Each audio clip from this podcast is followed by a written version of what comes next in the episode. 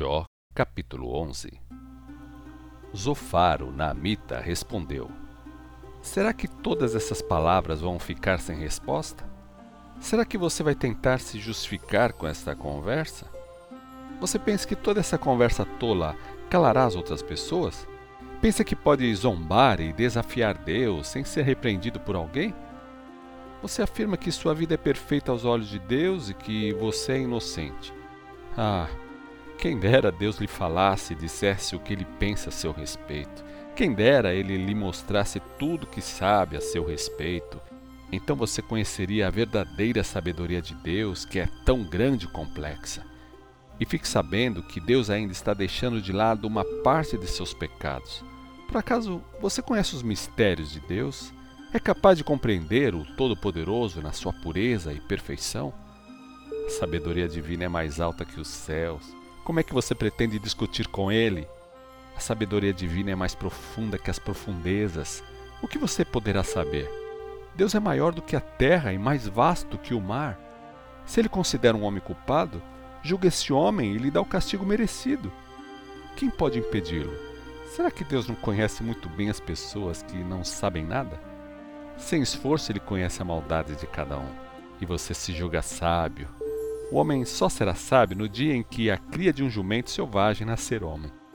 Contudo, faça um propósito de consagrar o seu coração e estender as mãos para ele, abandonar o pecado que mancha as suas mãos e não permitir que a maldade habite em sua casa. Então você poderá andar de cabeça erguida, sem envergonhar-se, firme e sem medo. Os seus sofrimentos ficarão para trás, como águas passadas, e você nunca mais se lembrará deles. Sua vida será clara como o meio-dia, e as horas que antes eram escuras como a noite se tornarão claras como um dia sem nuvens. Você viverá tranquilo e a vida será cheia de esperança. Você dormirá em paz e em segurança. Não haverá inimigos para perturbar o seu sono, pois todos vão querer a sua amizade. Os pecadores rebeldes, por outro lado, se cansarão à procura de refúgio, mas não acharão lugar para onde fugir. Para eles, a única esperança, o único consolo será a morte. Jó, capítulo 12 Esta foi a resposta de Jó.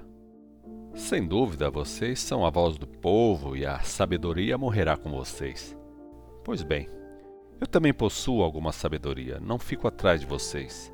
Além disso, qualquer um conhece as coisas que vocês estão dizendo. Vejam o que me aconteceu. Eu era um homem justo e bom quando eu orava, Deus respondia as minhas orações. Agora, porém, os meus próprios amigos zombam e fazem pouco caso de mim. Vocês se sentem muito seguros e por isso zombam de quem está sofrendo, empurram quem já está tropeçando. Além disso, os saqueadores vivem em paz e os que zombam de Deus vivem em segurança, fazendo da sua própria força um Deus. Pergunte aos animais do campo e eles o ensinarão ou as aves dos céus, e elas lhe contarão. Fale com a própria terra, e ela o instruirá. Deixe que os peixes do mar o informem. E quem neste mundo não sabe que foi a mão do Senhor que determinou e realizou todas essas coisas? Em suas mãos está a vida de todas as criaturas, a vida de toda a humanidade. Assim, como eu posso perceber se uma comida é gostosa ou não com a minha boca? Meus ouvidos me dizem se suas palavras são verdadeiras ou falsas. Será que a idade é a garantia de sabedoria? E todos os velhos conhecem a vida de verdade? Deus é quem possui a sabedoria e o poder, a Ele pertencem o conselho e o entendimento. O que Ele destrói, ninguém consegue reconstruir. Quando Ele aprisiona alguém, ninguém é capaz de libertar. Se Ele segura a chuva, vem a seca. Se Ele deixa a chuva cair, há enchentes e inundações. Sim, a ele pertencem a sabedoria e o poder. A ele pertencem tanto quem engana como quem é enganado. Ele tira das autoridades a sabedoria e faz com que os juízes percam o juízo. Ele acaba com a autoridade dos reis e derruba os que estão no poder. Ele afasta os sacerdotes do seu cargo e acaba com o poder das famílias antigas e ricas. Ele tira dos conselheiros a capacidade de fazer belos discursos, tira dos idosos a capacidade de dar bons conselhos. Ele faz os príncipes serem desprezados e enfraquece os poderosos. Ele mostra bem claramente os planos e pensamentos escondidos, lançando a sua luz sobre as trevas profundas. Ele torna as nações poderosas e as destrói, faz crescer as nações e as espalha. Ele tira das autoridades a capacidade de entender os problemas do seu país e faz os líderes das nações caminharem sem destino e sem rumo como num deserto. Andam às escuras, tentando achar seu caminho como cegos, tropeçando e caindo como bêbados. Jó, capítulo 13 Eu sei muito bem do que vocês estão falando. Já vi muitos casos semelhantes com os meus próprios olhos. Ouvi com os meus ouvidos e entendi. Conheço a vida tão bem quanto vocês, não sou inferior a vocês.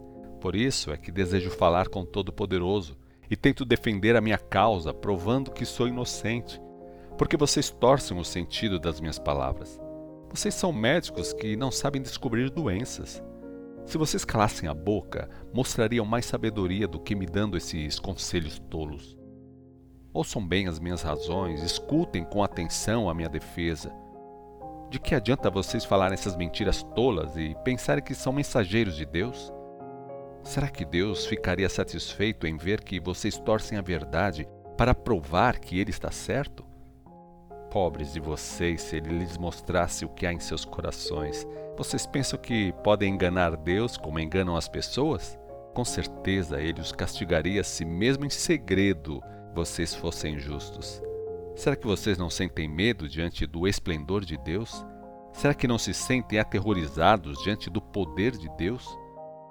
Suas belas palavras valem tanto quanto um punhado de cinza. As bases das suas defesas são fracas como colunas feitas de barro. Fiquem quietos e deixem-me falar. Estou pronto a sofrer as consequências, porque arrisco tudo que tenho, a minha própria vida, para defender a minha inocência. Deus pode me matar, mas mesmo assim esperarei nele. Assim mesmo defenderei a minha causa diante dele. Talvez essa coragem venha a salvar-me, pois nenhuma pessoa desobediente irá à sua presença. Escutem bem o que vou dizer, preste atenção nos meus argumentos. Já tenho preparado a minha defesa e sei que sou inocente. Não existe uma pessoa capaz de provar que eu seja culpado de algum pecado. Se existisse ao menos uma pessoa, pararia de me defender e morreria. Ó oh Deus, eu peço apenas duas coisas para poder chegar sem medo à Sua presença e não me esconderei. Não me castigue mais e não me assuste com a terrível grandeza do Seu poder. Então, peça contas da minha vida e eu responderei. Ouça a minha defesa e falarei. Quantas faltas e pecados cometi? De que culpas e pecados sou acusado? Por que o Senhor se esconde de mim e me considera seu inimigo? Eu sou frágil e sem valor, como uma folha levada pelo vento, como um pedaço de palha seca. O Senhor preparou para mim um castigo terrível e me condenou pelos pecados que cometi quando ainda era jovem, sem juízo. Prende os meus pés com correntes, observa cada um dos meus passos e me obriga a andar pelo caminho que escolheu assim sou apenas como um tronco de árvore caído e podre, como um trapo velho comido pelas traças. Jó, capítulo 14 Como é curta a vida do homem nascido de mulher, cheia de medo e sofrimento. Ele nasce e cresce como uma flor, mas logo murcha e morre. Ele some depressa como a sombra de uma nuvem que passa no céu como o Senhor pede contas a criaturas tão fracas e sem valor como o homem? E quem sou eu para que seja julgado? Quem pode exigir que o homem, impuro por natureza, haja com justiça? Ninguém. O Senhor mesmo determinou a duração da vida humana. O Senhor decretou o número de seus meses e estabeleceu limites que ele não pode ultrapassar. Por isso, pare de vigiar o homem tão de perto Dê um pouco de descanso ao homem, como quando chega ao fim o dia de um trabalhador. Até uma árvore tem esperança, se é cortada, pode voltar a brotar e produzir ramos e folhas. Mesmo quando as raízes envelhecem e o tronco seca, ainda assim, regada pela chuva, ela brotará e dará ramos como se fosse uma planta nova.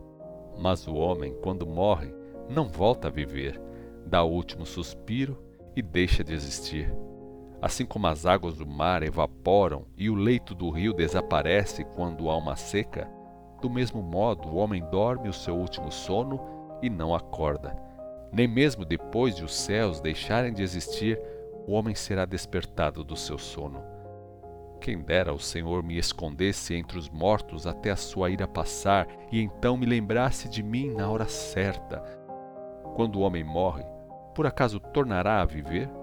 Essa esperança é que me faz suportar os sofrimentos desta vida até chegar o dia de passar pelaquela vida melhor. O Senhor me chamaria e eu responderia. Então o Senhor mostraria o seu amor, a obra das suas mãos. O Senhor vigiaria de perto os meus passos, mas não me estaria vigiando quanto ao meu pecado.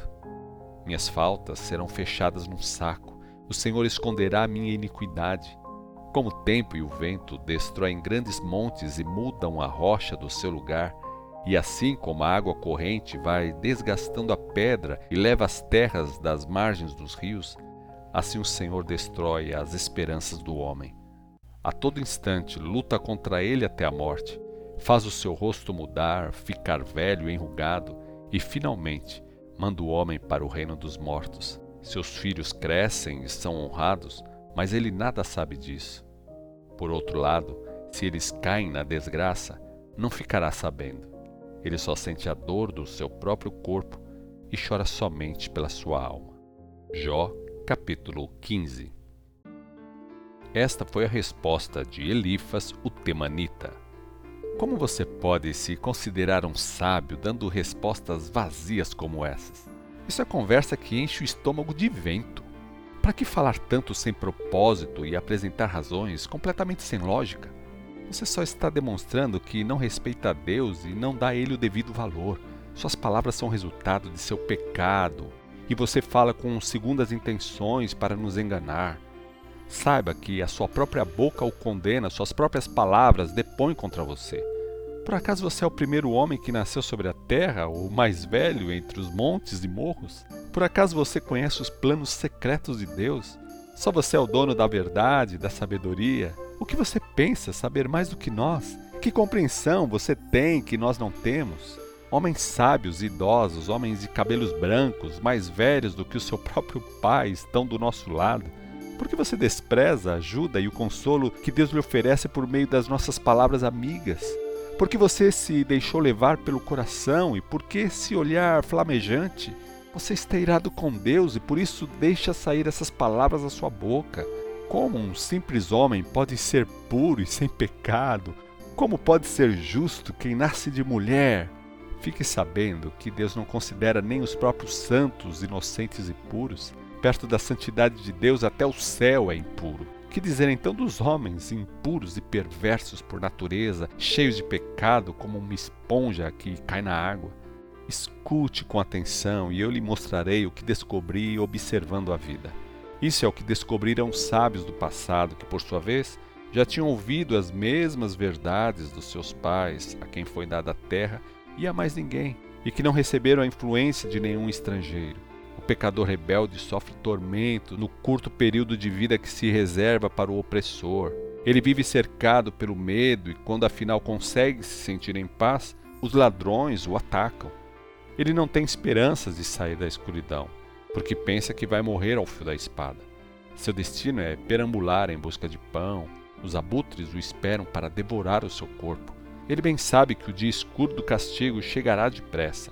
Ele vive dominado pelo medo, pelas angústias e tribulações, como ocorre com um rei quando espera o ataque dos inimigos, porque agitou os punhos contra Deus e desafiou o Todo-Poderoso, afrontando de maneira desafiadora, como um escudo forte e resistente. Apesar de ter o rosto coberto de gordura e a cintura estufada de carne, habitará em cidades assoladas, em casas abandonadas, prestes a ruir. Por causa disso, suas riquezas não ficarão com ele por muito tempo, e ele não conseguirá novas riquezas. Ele não escapará das trevas. O fogo secará os seus renovos como um sopro de Deus que se vai. Por isso, ele não deve confiar na vaidade, enganando-se a si mesmo, pois a vaidade será sua recompensa. Ele o consumirá antes do tempo e os seus ramos não florescerão. Ele será como a vinha que perde as uvas ainda verdes, como as flores da oliveira que murcham e caem pois a vida com os ímpios não tem sentido, e o fogo destruirá as tendas daqueles que subornam. Deles só brota a maldade, eles só vivem em desobediência a Deus e têm um coração enganoso.